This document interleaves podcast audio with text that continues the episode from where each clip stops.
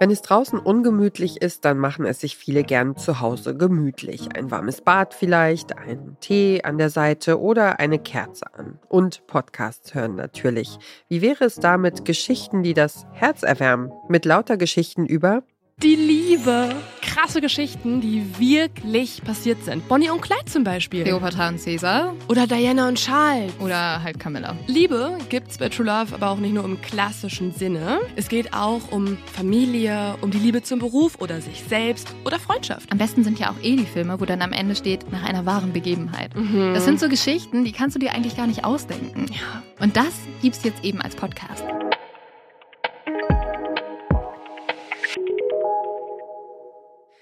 Das sind die Journalistinnen und Podcasterinnen Leonie Bartsch und Lynn Schütze. Ihr hört den Podcast-Podcast von Detektor FM und wir empfehlen euch heute True Love. Leo und Lynn kennt ihr vielleicht schon von ihrem erfolgreichen True Crime Podcast Mord auf Ex.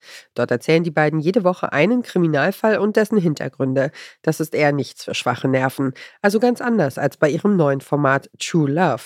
Ein Beispiel für die wahre Liebe ist etwa die Geschichte von Hans und Isolde, die sich im Frühjahr 1965 in einem Zug kennenlernen. Hans kommt aus Schweden, ist auf dem Weg nach Prag und muss in Ostberlin umsteigen. Isolde wohnt in Ostberlin in der DDR und reist mit dem Zug nach Budapest. Sie hat ein Abteil reserviert. Als Hans zusteigt und Isolde erblickt, ist er sofort hin und weg. Sie kommen ins Gespräch. Ich heiße Hans Christian, sagt er. Er ist ein bisschen nervös. Seine Hände zittern ganz leicht. Er hofft, dass sie es nicht sieht. Hm. Isolde, antwortet die Frau. Isolde erzählt Hans jetzt, dass sie Medizin an der Humboldt-Universität studiert und gerade auf dem Weg sei, Freunde in Budapest zu besuchen. Als Hans ihr berichtet, dass er nach Prag reise, aber dass ihm eigentlich die erforderliche Platzkarte fehlt, lächelt Isolde erneut. Aus ihrer Tasche zaubert sie gleich mehrere Platzkarten. Sie erklärt, dass sie diese für ihre Freunde gekauft hat, aber die haben den Zug in Berlin verpasst. Oh. Ja, sehr viel Glück gehabt. Mhm. Und somit rettet jetzt Isolde Hans vor dem Schaffner, der schon mit sehr eilendem Schritt herangerannt kommt. Dieser mustert jetzt kritisch Hans Platzkarte, stempelt diese dann aber ab und geht weiter. So beginnt die Liebesgeschichte zwischen Isolde und Hans. Sie plaudern während der Fahrt, verstehen sich auf Anhieb gut, aber dann muss Hans in Prag aussteigen. Nicht jedoch, ohne dass Isolde ihm die Adresse gibt von dem Ort, an dem sie in Budapest wohnen wird. Hans besucht Isolde daraufhin während ihres Urlaubs und bevor er zurückkehrt nach Schweden, besucht er sie auch in Ostberlin.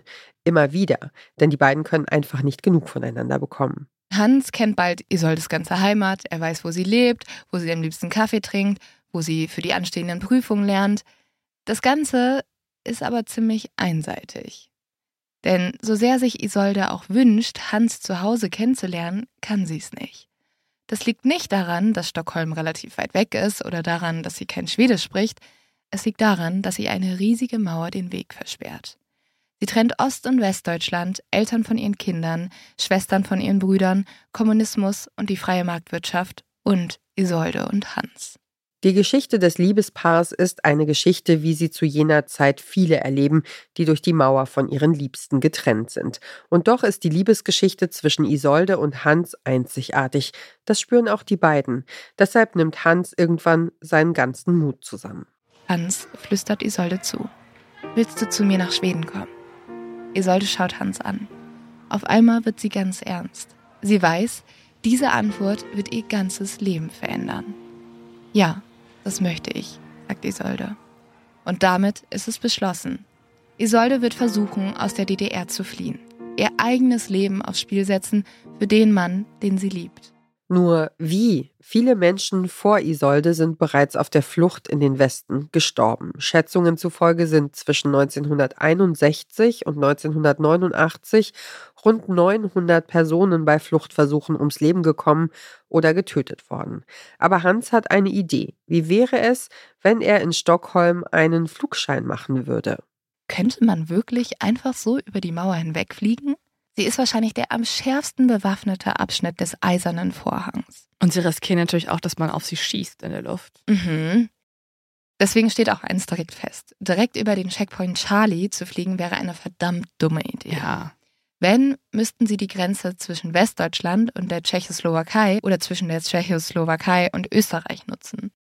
Hier hofft Hans, ist der eiserne Vorhang nicht ganz so stark bewacht. Aber Gewissheit hat Hans nicht.